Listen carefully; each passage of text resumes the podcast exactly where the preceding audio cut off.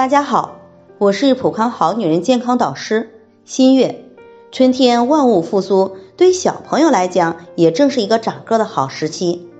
很多妈妈都趁着这个时间帮助孩子长个。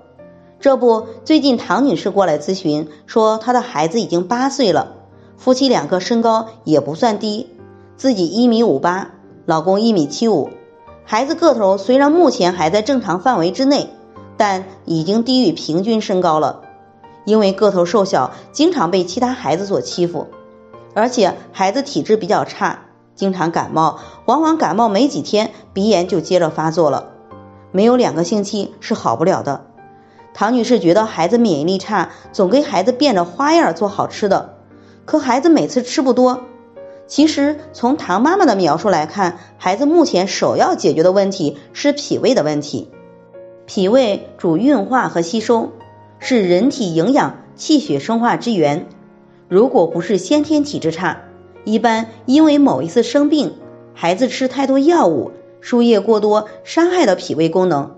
一旦脾胃功能不足，那营养吸收就会受到影响，造成免疫力下降、抵抗力不足，从而反反复复生病。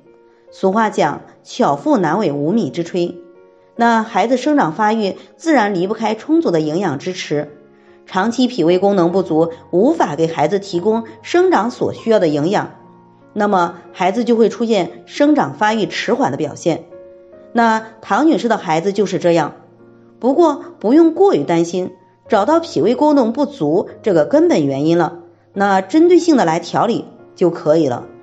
用山药山楂肽养元膏健脾助消化，提高营养的吸收。山药山楂肽养元膏为孩子的生长助力。家庭必备，您值得拥有。在这里，我也给大家提个醒：您关注我们的微信公众号“普康好女人”，普黄浦江的浦，康健康的康，普康好女人。添加关注后，点击健康自测，那么您就可以对自己的身体有一个综合的评判了。健康老师会针对您的情况做一个系统的分析，然后给您指导意见。这个机会还是蛮好的，希望大家能够珍惜。今天的分享就到这里，我们明天再见。